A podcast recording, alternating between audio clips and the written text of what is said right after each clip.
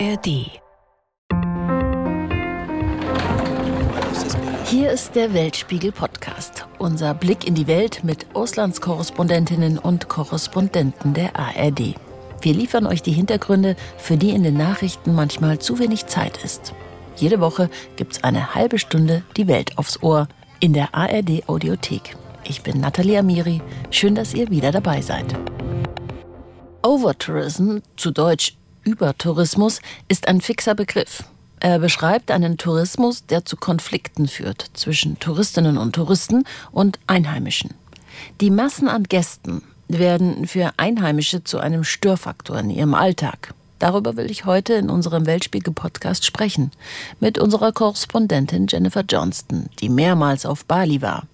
Dort sind seit Beginn des russischen Angriffskrieges gegen die Ukraine nämlich immer mehr Russen eingereist. Und viele von ihnen halten sich nicht an die dortigen Regeln. Das bringt die Einheimischen inzwischen wirklich zur Weißglut. What I wish for the island that I was born. Is it too complicated to understand? Is it too complicated to accept that if you don't do it in your country, don't do it in my country. Don't do it in our island. Don't do it in our home. As simple as that. Is it too difficult to understand? Auch Italien macht der Overtourism schwer zu schaffen. Unser Korridor, Rüdiger Grundhaler, hat in Venedig gedreht und kann uns erzählen, wie die Stadt unter den Massen ächzt. Aber wir wollen euch ja nicht mit nur Negativbeispielen alleine beschallen.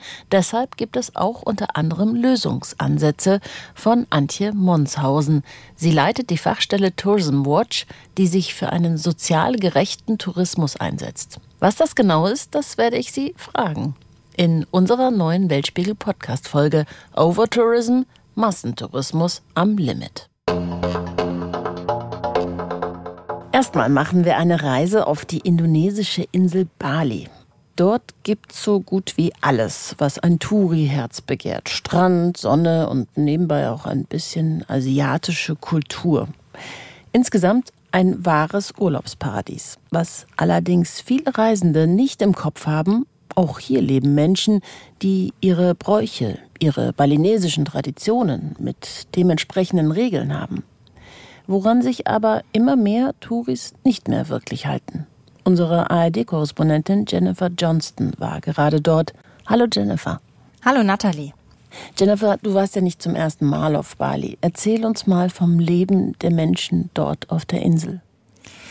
Ich war schon fünfmal auf Bali tatsächlich, beruflich als auch privat.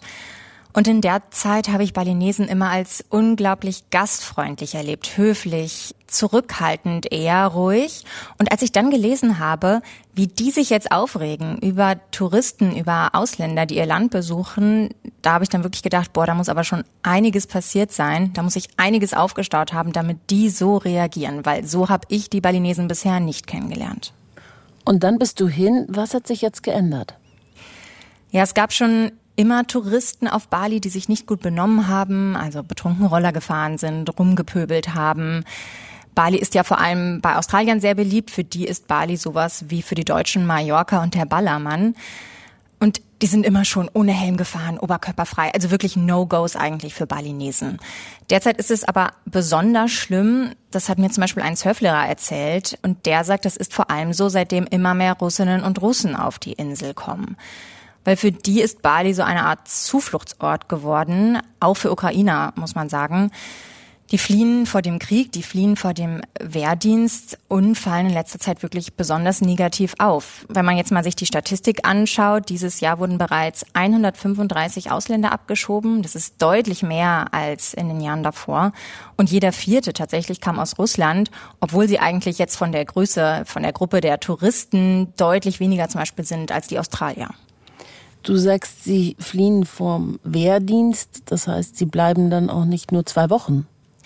Genau, viele reisen erstmal als Touristen ein auf einem Touristenvisum und bleiben dann im Land, weil sie natürlich nicht wieder zurück wollen.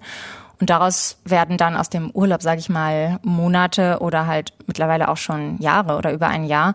Es gibt Schulklassen auf Bali, die sind komplett mit russischsprachigen Kindern oder auch Clubanlagen, wo vorwiegend Russen leben. Ich habe mir eine davon mal angeschaut. Da gibt es zum Beispiel einen 50-Meter-Pool, ein Fitnessstudio, Wohnungen, Restaurants. Da wird gerade noch ein großes Einkaufszentrum gebaut. Also man hat vor Ort wirklich alles, was man braucht. Man muss sich gar nicht mehr da rausbewegen. Sie leben so in einer Art Blase unter sich. Und das ist auch eine Kritik, die immer wieder von den Balinesen kommt, dass die so unter sich bleiben, selten Englisch sprechen, es gibt also wenig Austausch und untereinander vor allem auch Geschäfte machen, zum Beispiel sich gegenseitig Roller ausleihen, Surfunterricht geben, Yogaunterricht geben oder als Fotograf oder Koch arbeiten. Und das sind typische Jobs, die früher Balinesen gemacht haben. Und das ist auch ein ganz wichtiger Grund, warum diese neuen Gäste auf Bali eben nicht so willkommen sind. Du hattest im Vorgespräch auch erzählt, dass die Bewohnerinnen und Bewohner auf Bali wirklich sich erheblich gestört fühlen, wie sie sich benehmen, die Touristinnen und Touristen dort. Erzähl mal davon. Ja, zum Beispiel habe ich mit einem Surflehrer gesprochen, der sagt, ja, er sieht jeden Tag Russen, die anderen Russen Surfunterricht am Strand geben und spricht die dann auch an und fragt, was macht ihr hier? Habt ihr dafür eine Genehmigung? Und die sagen dann so, nein, das ist nur ein Freund oder nur Familie, den ich das Surfen beibringe. Aber dann am nächsten Tag sind sie halt wieder da und er sieht sie, wie sie einem anderen Russen das Surfen beibringen. Und da hat sich schon einige Wut angestaut dann, weil sie ihm natürlich, wie er sagt, den Job wegnehmen und weil sie auch keine Steuern zum Beispiel zahlen, weil die reisen ja ein auf Touristenvisum, damit darf man 60 Tage im Land bleiben, aber eigentlich nicht arbeiten, man zahlt halt auch keine Steuern. Das ist anders zum Beispiel, wenn man als digitaler Nomade arbeitet. Da hat man mehr Rechte, das ist in Ordnung, weil man dann ja für einen Arbeitgeber im Ausland arbeitet. Da sagt man, ah, das ist dann okay. Aber wenn es eben um Jobs geht, die sonst bei den Nesen machen würden, da wird es wirklich schwierig. Wie ja auch in anderen Ländern beobachtet man das ja derzeit sehr viel.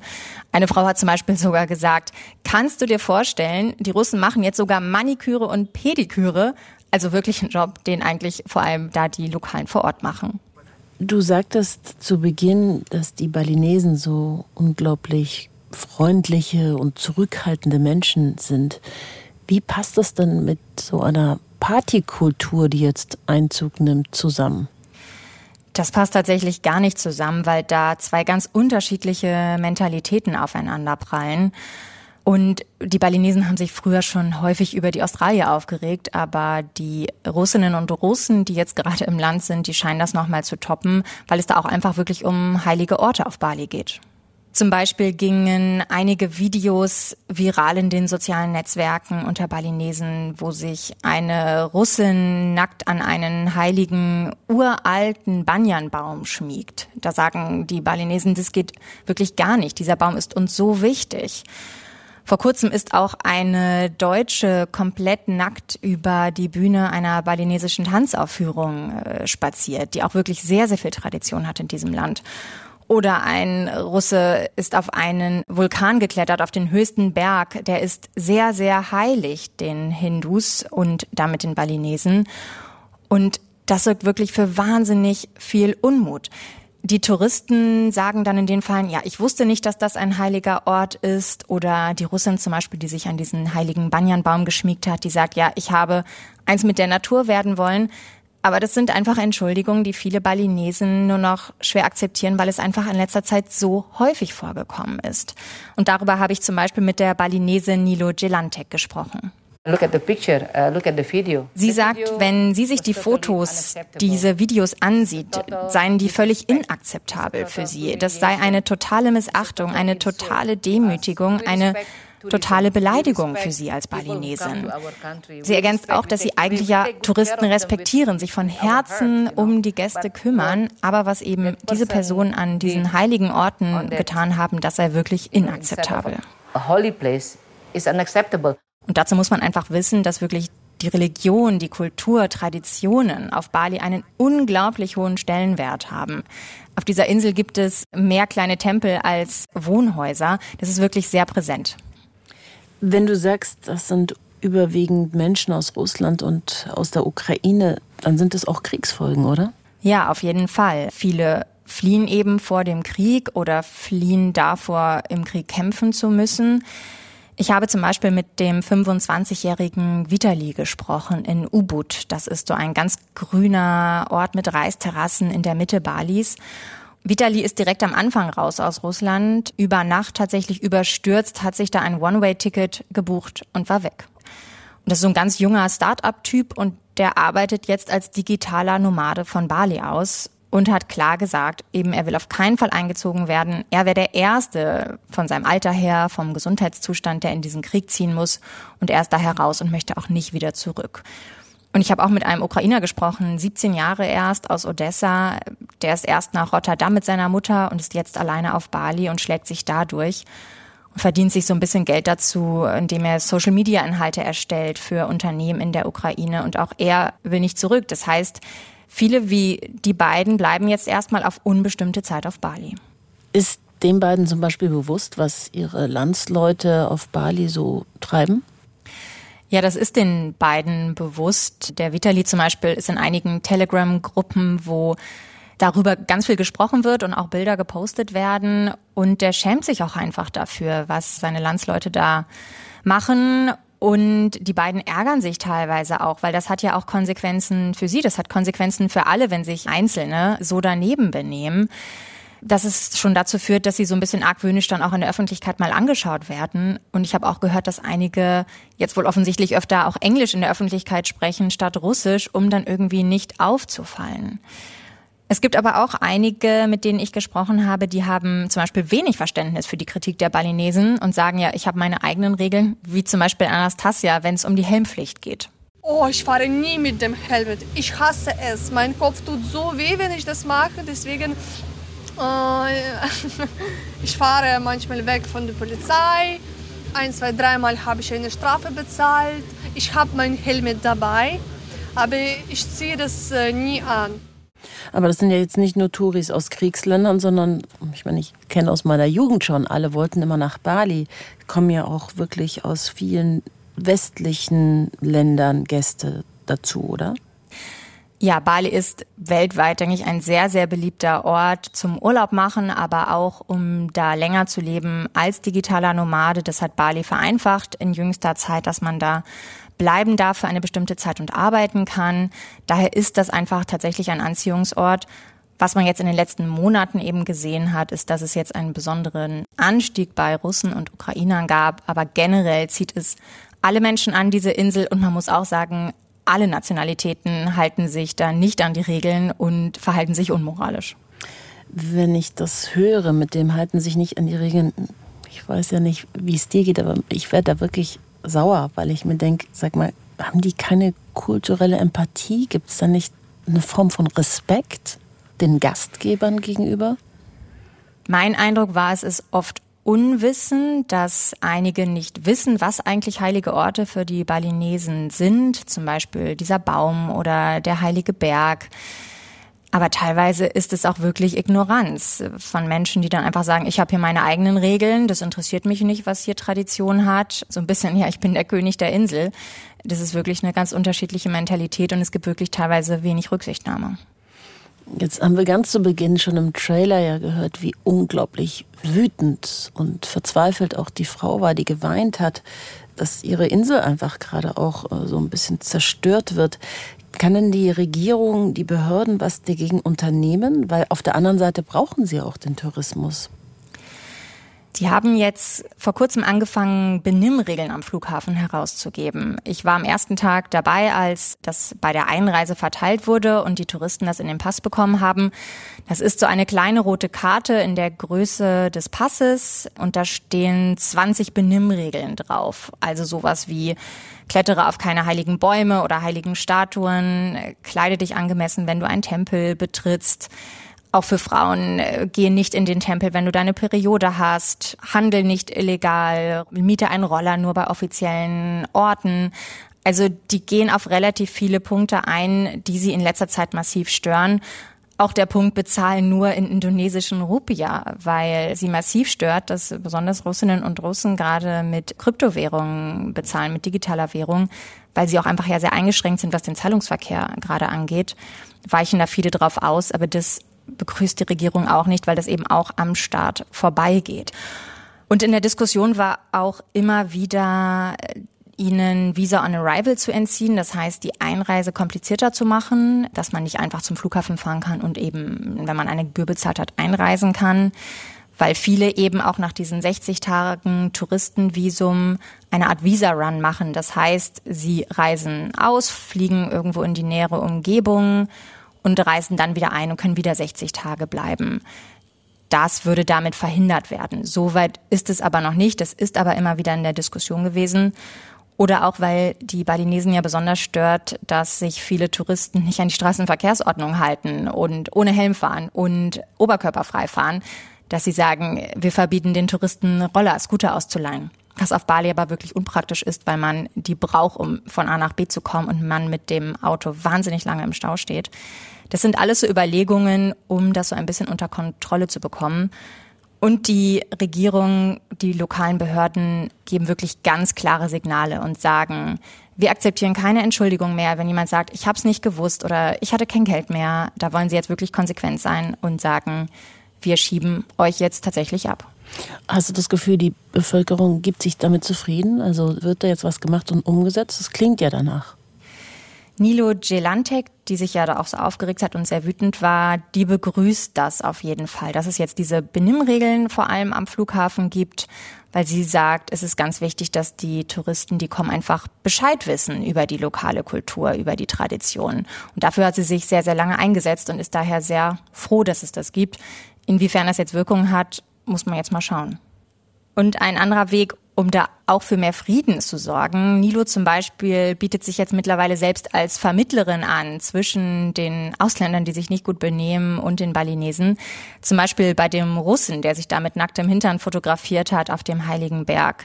Mit dem hat sie gesprochen und dem das erklärt und der war total einsichtig und hat sich total entschuldigt und hat dann auch so eine traditionelle Reinigungszeremonie mitgemacht. Also Nilo hat ihn in so traditionelle bunte Gewänder gehüllt und sie haben diese Zeremonie gemacht im Tempel.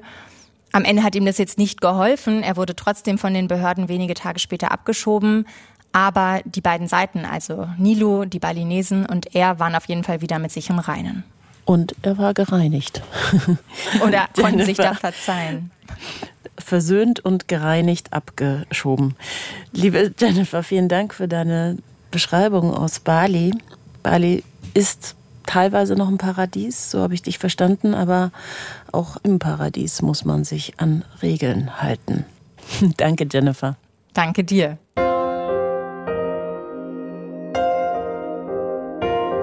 Unser Korrespondent Rüdiger Kronthaler war in Italien drehen. Ich selbst war auch schon ein paar Mal in Venedig und einmal zu Corona-Zeiten. Und ich muss euch sagen, es war ein Traum. Leer, sauber, die ganze Stadt umhüllt in eine Stille. Aber das war eben eine Ausnahme. Venedig war vor und nach Corona schon immer ein beliebtes Reiseziel. Da müssten sich eigentlich die Venezianerinnen und Venezianer an die vielen Touris schon gewöhnt haben. Rüdiger, erstmal Hallo und ist das so? Oder ist es selbst den Einheimischen, die ja zum Teil gut an den Touristinnen und Touristen verdienen, too much? Es ist, glaube ich, so eine, so eine Ambivalenz in der Stadt. Also Klar, diejenigen, die gut an Tourismus verdienen, die beschweren sich nicht. Äh, viele, muss man auch sagen, leben gar nicht unbedingt in der Altstadt von Venedig, sondern pendeln da jeden Morgen raus und machen dann das, äh, was sie tun, Reiseführer oder verkaufen oder arbeiten in Restaurants, weil Wohnen in der Altstadt ist sehr teuer. Aber diejenigen, die in der Altstadt noch leben, die müssen die vielen Millionen Touristen, die jedes Jahr da sind, ja in ihren Alltag irgendwie integrieren. Und bei denen kann man feststellen, dass, oder bei vielen von ihnen, dass so eine gewisse Schwelle überschritten ist. Also dass man sagt, okay, die ganze Welt möchte mal nach Venedig, das ist ja auch verständlich, ist äh, ja eine unglaubliche Stadt. Das ist, äh, na klar möchte man das mal sehen und das, und das versteht man auch, die sind ja auch stolz auf ihre Stadt. Und auf der anderen Seite ist es so, dass einfach sozusagen so eine Schwelle überschritten ist, wo man sagt, ich habe davon eigentlich mehr Nachteile als Vorteile. Das muss jetzt gar nicht nur das Wirtschaftliche sein, sagt, ich verdiene da jetzt nicht dran, sondern einfach auch, was dieser Tourismus in dieser Intensität einfach auch kaputt macht. Also das sind atmosphärische Dinge, die so, ja, vom, vom Gefühl her, dass man so das Gefühl hat, äh, zum Beispiel Venedig, die Venezianer sagen, unsere Stadt ist ja sehr geheimnisvoll, ist eine Stadt der Stille, der Geräusche, es gibt ja keine Autos und so weiter. Das ist eigentlich, man hört das Glucksen und das Wasser ist überall da. Aber das hört man nicht mehr, man hört eigentlich nur noch die Rollkoffer, die vorbeirattern. Also das ist so eine Zerstörung sozusagen auf dieser Ebene, aber auch ganz konkret, dass einfach eben die Wohnungen nicht mehr bezahlbar sind, dass die jungen Leute sagen, okay, ich studiere vielleicht noch da und dann eine WG, das schafft man noch, aber danach gehen wir weg. Und es gibt auch nicht so viel Arbeit de facto, weil es einfach so eine sozusagen Tourismus-Monokultur gibt. Und wenn man jetzt nicht im Tourismus, äh, Gastronomie arbeiten möchte, äh, dann wird es schon sehr, sehr knapp. Zum Beispiel, wir haben Handwerker auch kennengelernt, der hatte noch eine Werkstatt, aber er lebt auch nicht mehr da und er sagt, diese Werkstatt, was soll ich denn hier groß reparieren?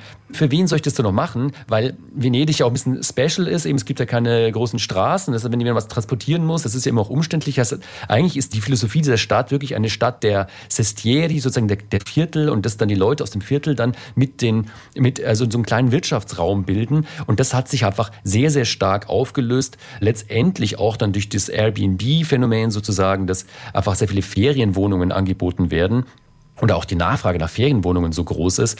Und das macht es einfach dann nicht mehr interessant für die Leute, dann dort zu leben. Und das ist so, so ein bisschen gekippt. In Venedig spricht man immer von den 50.000, also das noch gerade über 50.000 Menschen in der Altstadt leben. Früher waren es mal über 100.000, weit über 100.000. Und gleichzeitig die Zahl der Betten, da gibt es so eine, so eine Anzeige, werden die Betten gezählt. Venedig hat knapp 50.000 Betten, die man buchen kann. Aber da sind jetzt die vielen Schwarzvermietungen, die es auch gibt, natürlich nicht dabei. Also das ist sozusagen da gekippt und ja, die Leute sind unzufrieden und fordern eine Reaktion. Zu den Rollkoffern noch. Dubrovnik hat jetzt Rollkoffer verboten, habe ich neulich gelesen. Das könnte in Venedig auch passieren. Was tut denn die Stadt? Es sollte doch seit Januar Eintritt kosten, oder? Habe ich das auch irgendwo gelesen? Ja, das hatten sie richtig eingeführt und dann aber wirklich nicht umgesetzt, äh, weil man so man müsste dann so Drehkreuze machen und da gibt's dann so Aufstauungen und das hatten sie nicht so richtig. Ich glaube auch, sie haben es auch juristisch nicht ganz wasserdicht gekriegt, weil das ist ja so im öffentlichen Raum, du kannst da nicht einfach dann Leute ausschließen, also einfach geht es nicht. Sie planen jetzt aber so ein Buchungssystem trotzdem jetzt einzuführen für den Markusplatz und zwar immer so für Wochenenden oder für besondere Feste, wo sie wissen, da kommen ganz viele Tagestouristen. Das heißt, es wird dann gesagt, also die in Venedig schlafen, wohnen, in Hotels sind, okay, die können natürlich kommen, können sich frei bewegen, aber die Tagestouristen, dass die dann so Slots buchen sollen, wenn sie auf den Markusplatz gehen wollen. Und das ist jetzt in Planung. Ich habe keine Ahnung, ob das dann wirklich dann so kommen wird. Man könnte es jetzt positiv sehen und könnte sagen, Venedig hat im Prinzip akzeptiert, eine Art Museum zu sein wo man sagt, wir tun nicht mehr so, als wäre das hier eine normale Stadt in einer ganz exponierten Form, sondern wir sind eine Art Museum für alle, die von außen kommen und dann verwalten wir das so. Also es ist tatsächlich von den Rezepten gegen Overtourism, was so ein bisschen als Vorbild gilt, sind so die, die Nationalparks in den USA. Und da ist es ja so. Und man weiß ja auch, dass die Touristen, die Nationalparks besuchen, eigentlich auch bereit sind dazu, zu sagen, ja klar, da können nicht alle immer reinfahren. Und da muss man halt zwei Monate vorher schon mal sich kümmern und sagen, okay, das wäre gerne unser Zeitfenster, wo wir gerne dahin fahren würden. Und sowas schwebt Venedig davor. Ja, ich bin gespannt, ob sie das dann auch wirklich machen. Gibt es noch andere Möglichkeiten, Lösungen für diesen Overtourism, den irgendwie in den Griff zu bekommen? Diese psychologische Dimension, dass also die eigenen Leute quasi sagen, wir wollen das nicht mehr, das liegt ja daran, dass sie nicht mehr so Anteil haben an dem Positiven. Also Venedig ist eigentlich eine sehr offene Stadt, ist eine Handelsstadt gewesen und, und hat ja sowas Offenes auch vom Flair. Und im Prinzip natürlich Touristen, Gäste, die gehört dazu und da ist man auch stolz drauf und es ist schön, wenn sie da sind. Aber wenn es eben zu viel wird, die Lösung, die so, so ein bisschen diskutiert wird, ist einfach, dass man sagt, von dem Profit, der erwirtschaftet wird, muss einfach mehr verteilt werden. Also in Form von Subventionen, zum Beispiel Subventionen von Wohnungen, so einheimischen Modellmäßig, dass man sagt, okay, wenn ich jetzt Venezianer bin und suche eine Wohnung, dann kriege ich einen Mietzuschuss, dann kriege ich, wenn ich einen Handwerksbetrieb habe oder Altenpfleger bin oder einen Beruf, wo man nicht so viel verdient, aber der ganz essentiell wichtig ist, dann kriegt man sozusagen auch da einen Zuschuss, dass man sich diesen Ort noch leisten kann, dass man sich die Stadt noch leisten kann. Und das macht Venedig auch schon teilweise, dass sie so für junge Familien, dass sie da so günstigen Wohnraum ermöglicht. Also das ist so eigentlich eigentlich das Mittel, dass man dann sagt, hey, von diesen Millionen von Menschen, da kommt auch was bei mir an, der ich jetzt nichts mit Tourismus beruflich zu tun habe. Und damit steigt dann auch die Identifikation und ich sage, okay, ich nehme das in Kauf, dass Venedig auch diesen Zauber auch mal verliert. Das ist okay, weil ich davon auch was habe. Du ähm, hältst uns auf dem Laufenden, du bleibst an Venedig dran und ähm, erstmal danke für deine Einschätzungen, Rüdiger. Gerne. So, und ich hatte euch ja Lösungsansätze im Intro versprochen. Hier kommen sie. Antje Monshausen hat sich viel mit Tourismus weltweit auseinandergesetzt, leitet seit 2012 die Fachstelle Tourism Watch bei Brot für die Welt, die sich für einen sozial gerechten Tourismus einsetzt. Hallo Frau Monshausen. Als allererstes will ich von Ihnen wissen, was bedeutet eigentlich sozial verantwortlicher Tourismus genau? Sozialverantwortlicher Tourismus bedeutet, die Menschenrechte der gastgebenden Bevölkerung zu achten, es bedeutet, dass die Menschen gute Gehälter bekommen, dass sie faire Arbeitsbedingungen haben, die sie nicht krank machen. Es bedeutet aber auch lokale Wertschöpfung, dass möglichst viel der Ausgaben, die ich als Tourist tätige, auch vor Ort ankommen, auch bei Frauen ankommen, bei Menschen, die marginalisiert sind, ankommen. Und es bedeutet letztendlich auch kulturelle Sensibilität. Also wie verhalte ich mich selber im Urlaubsort? Nehme ich Rücksicht auf lokale Gegebenheiten? All das gehört zum sozial verantwortlichen Tourismus dazu. Frau Monshausen, wir haben gerade mit unserer Korrespondentin für Bali gesprochen und mit unserem Korrespondenten in Italien. Beide berichten eben von so einem Overtourism. Wie schätzen Sie die Lage dort ein? Overtourism ist zum einen natürlich eine quantitative Frage, es ist aber immer auch eine qualitative Frage. Also was bedeuten die Anzahl der Reisenden in Bezug auf mich als Bewohnenden? Kann ich meine Grundbedürfnisse, kann ich denen noch nachkommen? Habe ich Einrichtungs- oder Einkaufsläden des täglichen Bedarfs? Sind die Lebenshaltungskosten noch bezahlbar oder sind die Mieten und auch die Einkaufskosten durch die Decke gegangen, weil Reisende höhere Preise zahlen können? All das sind Fragestellungen, die wir überall auf der Welt sehen und die nicht rein quantitativ zu lösen sind, sondern wo wir stärker reingehen müssen, zu verstehen, was sind denn die Bedarfe, die Wünsche der lokalen Bevölkerung. Und wir sehen eine zunehmende Verschärfung natürlich auch im Bereich des Overtourism, nicht durch die Menge allein, sondern auch durch die Art der Gäste, die kommen. Beispielsweise, wenn viele Reisende kommen, die lange Zeit vor Ort sind. Wir haben einen Trend zu Vacations, also dass die Menschen während des Urlaubs arbeiten, länger vor Ort sind, dann aber zum Beispiel wenig Wertschöpfung vor Ort lassen und in ihren eigenen Bubbles, in ihren eigenen Communities nur unterwegs sind, dann sind das Dinge, die an Belastungsgrenzen der lokalen Bevölkerung hineinstoßen. Frau Monshausen, was halten Sie denn konkret von den Methoden, die jetzt auf Bali angewandt werden, wie Benimmregeln am Flughafen zu verteilen zum Beispiel? Also diese Benimmregeln sind natürlich ein wichtiges Instrument, um eine Sensibilität auch für die Themen zu schaffen. Deswegen begrüße ich das ausdrücklich, wenn Reiseveranstalter oder auch Länder bei der Einreise Gäste darauf aufmerksam machen, wie sie sich vor Ort äh, zu verhalten haben. Es ist immer ein Reflexionsanlass, es ist immer eine Möglichkeit, auch Informationen über die Kultur kennenzulernen und damit auch was, was das Reiseerlebnis im Endeffekt auch für die Reisenden qualitativ besser macht, weil sie sich eben auch gut aufgehoben vor Ort fühlen. Allerdings warne ich davor, ähm, dass Destinationen die Verantwortung allein auf die Reisenden abschieben. Ähm, wenn wir uns Destinationen wie Bali anschauen, dann ist da auch viel in der Tourismusplanung schon falsch gemacht worden, in der Tourismuspolitik falsch gemacht worden. Und das Verhalten der Touristen ist nur eine Folge davon. Von daher gerne Benimmregeln, Verhaltensanregungen für Reisende, aber auch eine nachhaltige Tourismusentwicklung und nachhaltige Tourismusstrategie in den Destinationen selber. Lassen Sie uns mal allgemeiner werden, das Ganze global betrachten. Stehen Sie mit Tourismusverbänden in Kontakt? Wie sehen die sozial verantwortlichen Tourismus? Also Tourismusverbände sind ja einmal die Akteure, die vor Ort quasi über die Art des Tourismus entscheiden, also die auch politische Entscheidungen treffen, wo wird ein Hotel gebaut, welche Auflagen, welche Regulierungen haben wir in Bezug auf den Tourismus.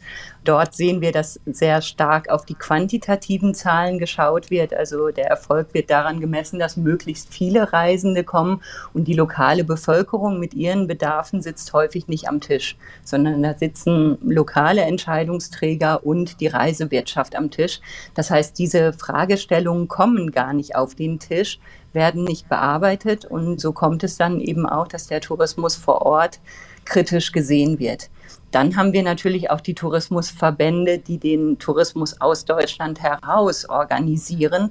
Und da sehen wir gerade bei Ländern im globalen Süden, dass günstige Preise für viele Reiseveranstalter Wettbewerbsfähigkeit dieser Länder erhöhen. Und das bedeutet, dass geringe Preise gezahlt werden, dass viel Druck auf die Destinationen ausgeübt wird, auch gerade da, wo es keine alternativen wirtschaftlichen Einkommen zum Tourismus gibt. Und das geht natürlich zu Lasten der Arbeiterinnen und Arbeiter im Tourismus. Jetzt gibt es auf der einen Seite die Bevölkerung, mm, auf der anderen Seite die Nutznießer, aber teilweise ist auch natürlich die Bevölkerung daran interessiert, dass es Tourismus gibt. Wie holen Sie sich die Informationen, sodass Sie ein ausgewogenes, realistisches Bild bekommen?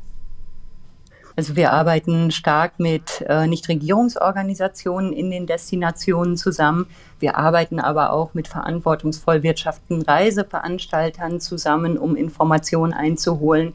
Und in vielen Fällen beobachten wir, dass eben die lokale Bevölkerung wenig Mitsprache bei der touristischen Planung hat. Das heißt, sie wird nicht gefragt, welche Form von Tourismus möchtet ihr eigentlich in dem Ort haben, wie viel Tourismus möchtet ihr haben. Und äh, deswegen bleiben ihre Bedürfnisse und ihre Perspektiven häufig im Dunkeln, wenn es an die Tourismusplanung geht. Aber wir haben in vielen Destinationen Organisationen, Bürgerbewegungen ähm, beispielsweise, die Informationsarbeit leisten und wir probieren diese Informationen dann eben auch hier zugänglich zu machen, auch in den Dialog mit Reiseveranstaltern hineinzubringen, um die Situation tatsächlich zu verbessern. Und es ist selten so, dass die einen sagen, wir wollen Tourismus und die anderen sagen, wir wollen keinen Tourismus, sondern die meisten Menschen sagen, wir wollen Tourismus, aber wir wollen einen Tourismus, der uns in unserer nachhaltigen, dauerhaften, positiven Entwicklung auch unterstützt. Wenn Sie von Reiseveranstaltern sprechen, was sagen Sie, welche Verantwortung haben Sie? Also Reiseveranstalter haben auch gesetzlich eine Verantwortung, Menschenrechte entlang ihrer Lieferkette, also auch bei ihren Dienstleistern zu überprüfen und sicherzustellen, dass durch die Art, wie sie wirtschaften, Menschenrechte nicht verletzt werden. Im Tourismus sehen wir Menschenrechtsverletzungen sowohl in der touristischen Planung, also wenn Hotels gebaut werden und beispielsweise lokale Bevölkerung vertrieben wird für den Bau von Hotels. Wir sehen es dann aber auch im operativen Geschäft, viele unbezahlte Überstunden beispielsweise, körperlich schwere Arbeit bei geringem Arbeitsschutz. Das sind Dinge, die wir sehen, wo es regelmäßig zu Menschenrechts- und Arbeitsrechtsverletzungen im Tourismus kommt. Und dafür haben auch Reiseveranstalter hier in Deutschland eine Verantwortung nach dem Lieferkettengesetz. Das gilt aber nur für drei der ungefähr 3000 Reiseveranstalter, weil der Gesetzgeber da sehr hohe Hürden in Bezug auf die Größe der Unternehmen aufgelegt hat. Die Leitlinien für Wirtschaft und Menschenrechte der UN gelten dann allerdings für alle Reiseveranstalter. Und Reiseveranstalter und alle Unternehmen überhaupt sind aufgefordert, eben die Achtung der Menschenrechte entlang ihrer gesamten Produktionszyklus ähm, in den Blick zu nehmen und Menschenrechtsverletzungen auch abzustellen. Die Achtung der Menschenrechte wird ja immer gerne überall reingeschrieben, aber dann, wenn es in die Realität umgesetzt wird, dann doch nicht so sehr beachtet. Wie reagieren Reiseveranstalter auf Sie, wenn Sie die anschreiben? Schreiben Sie sie an? Also wir haben zum Teil etablierte Dialoge mit der Tourismuswirtschaft. Wir sind beispielsweise im Roundtable Human Rights in Tourism organisiert, wo Reiseveranstalter, aber auch NGOs, Verbände, Zertifizierer sich zusammengetan haben, um genau über solche Belange zu sprechen und besser zu werden, was eben die Managementstrategien für Menschenrechte angeht. Aber manchmal ist es natürlich auch öffentlicher Druck und wir haben ein Newsletter, wir veröffentlichen Perspektiven aus den Destinationen und erleben immer wieder, dass dann eben auch Reiseveranstalter auf uns zugehen und fragen, hey, wie können wir da eigentlich vorgehen? Habt ihr Kontakte, die wir vor Ort anschreiben können, wo wir in Kontakt treten können? Aber es gibt eben auch sehr viele Reiseveranstalter, die gar nicht darauf reagieren und die vor allen Dingen eben die Perspektive der Reisenden allein einnehmen und nicht die der gastgebenden Bevölkerung. Bevölkerung. Als neulich die Liste der Reporter ohne Grenzen bezüglich der Pressefreiheit weltweit rauskam, stand Vietnam und steht Vietnam auf Platz 179 von 180 Ländern. Und ich muss zugeben, selbst ich als Journalistin war mir dessen wirklich gar nicht bewusst. Ich habe Vietnam ehrlich gesagt mit schönen Stränden und gutem Essen verbunden. Sorgen Sie auch für ein Bewusstwerden von Situationen vor Ort, auch hinter der Hotelanlage und wenn ja, wie? Also wir probieren durch unsere Informationsarbeit eben genau die Perspektive der Bereisten der Gastgeberinnen und Gastgeber in den Vordergrund zu stellen und äh, darauf aufmerksam zu machen, welche Auswirkungen der Tourismus selber hat. Was Sie beschreiben, äh, sind natürlich Menschenrechtsverletzungen, die Nichtbeachtung von Menschenrechten in Destinationen. Und wir sehen, dass gerade solche Länder den Tourismus auch als Instrument nutzen, um in die Öffentlichkeit ein gutes Image zu senden schöne Bilder um die Welt zu schicken, die auch davon ablenken sollen, wie die Situation beispielsweise politischer Gefangener ist, wie die Situation der Pressefreiheit ist. Da steckt System hinter, dass gerade solche Staaten über Tourismus, Marketing eben auch ein positives Bild in die Welt schicken und zum anderen natürlich auch Einnahmen generieren durch Reisende, die kommen. Was eine weitere Facette in dem Kontext ist natürlich auch, dass Reiseveranstalter, die diese Verantwortung haben, die Menschenrechte zu achten, in Situationen, wo die Staaten Menschenrechte systematisch verletzen, natürlich auch es noch schwieriger haben, ihrer eigenen Verantwortung gerecht zu werden. Also Reiseveranstalter haben eine besondere Herausforderung, aber auch eine besondere Verantwortung in solchen Kontexten sicherzustellen, dass in ihrer Art, wie sie wirtschaften, in der Art, wie sie Tourismus anbieten, Menschenrechte nicht noch zusätzlich verletzt werden. Jetzt bin ich todmüde und ausgelaugt und will einfach nur Urlaub machen, buche. Welche Verantwortung habe ich als Reisender vor der Buchung und dann auch vor Ort? Also Sie können vor der Buchung oder bei der Buchung auf zertifizierte Reiseveranstalter achten. Es gibt mittlerweile in Deutschland über 100 Veranstalter, die sich nachhaltigkeitszertifiziert haben, wo also unabhängig drauf geschaut wird, haben die Strategien beispielsweise für gute Beziehungen zu ihren Dienstleistern in den Destinationen, haben sie Strategien für bessere Ausbildung der Menschen, die im Tourismus arbeiten, wie viel vom Geld, was die Reise kostet, bleibt eigentlich im Land. All das wird dann unabhängig überprüft und auf solche Reiseveranstalter kann ich natürlich achten. Wenn ich dann vor Ort bin, dann finde ich es einfach spannend, sich zu vergegenwärtigen, dass jeder Urlaubsort ja quasi auch der Lebensraum der lokalen Bevölkerung ist. Und von daher sich selber zu fragen, wie möchte ich eigentlich, dass sich Reisende, dass sich Gäste in meiner Nachbarschaft benehmen, ist ein total guter Anlass, auch das eigene Reiseverhalten eben zu überdenken. Und klar ist es wichtig, dass ich Ressourcen spare, dass ich schaue, nicht viel Müll zu produzieren, dass ich lokale Dienstleister buche, dass ich beispielsweise auch einen lokalen Guide mitnehme, der mir Kulturschätze oder Sehenswürdigkeiten erklären kann.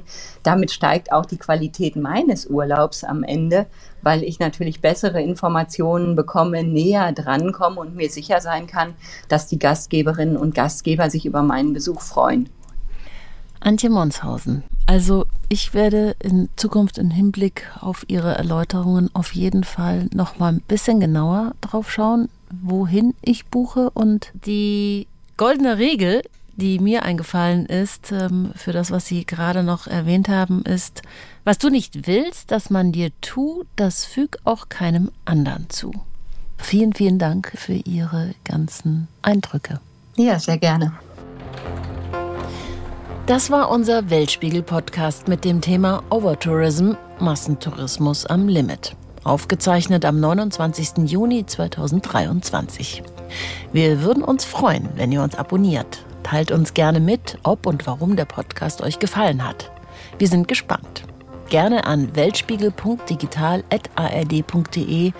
Ich wiederhole, weltspiegel.digital.ard.de oder ihr schreibt uns in die Kommentare auf Instagram, Facebook oder YouTube. Ich bin Natalia Miri. In der Redaktion waren Nils Kopp und Bernd Niebrügge. Produziert haben Michael Heumann, Atul Barth und Sigi Konat. Und wenn ihr noch einen Podcast-Tipp hören wollt, um eine Möglichkeit des sanften Tourismus, geht es auch im Bergfreundinnen-Podcast für euer Leben mit den Bergen. Toni, Kadi und Kathi lieben Berge. Ständig zieht es die drei hinaus und hinauf. Und wenn sie nicht am Berg sind, reden sie darüber. Mit Fragen wie, wie schaffe ich es, nachhaltig Berg zu steigen? Es gibt Stories vom Berg, tolle Leute zu Gast, gute Gespräche und handfeste Tipps. Hört rein und macht's gut.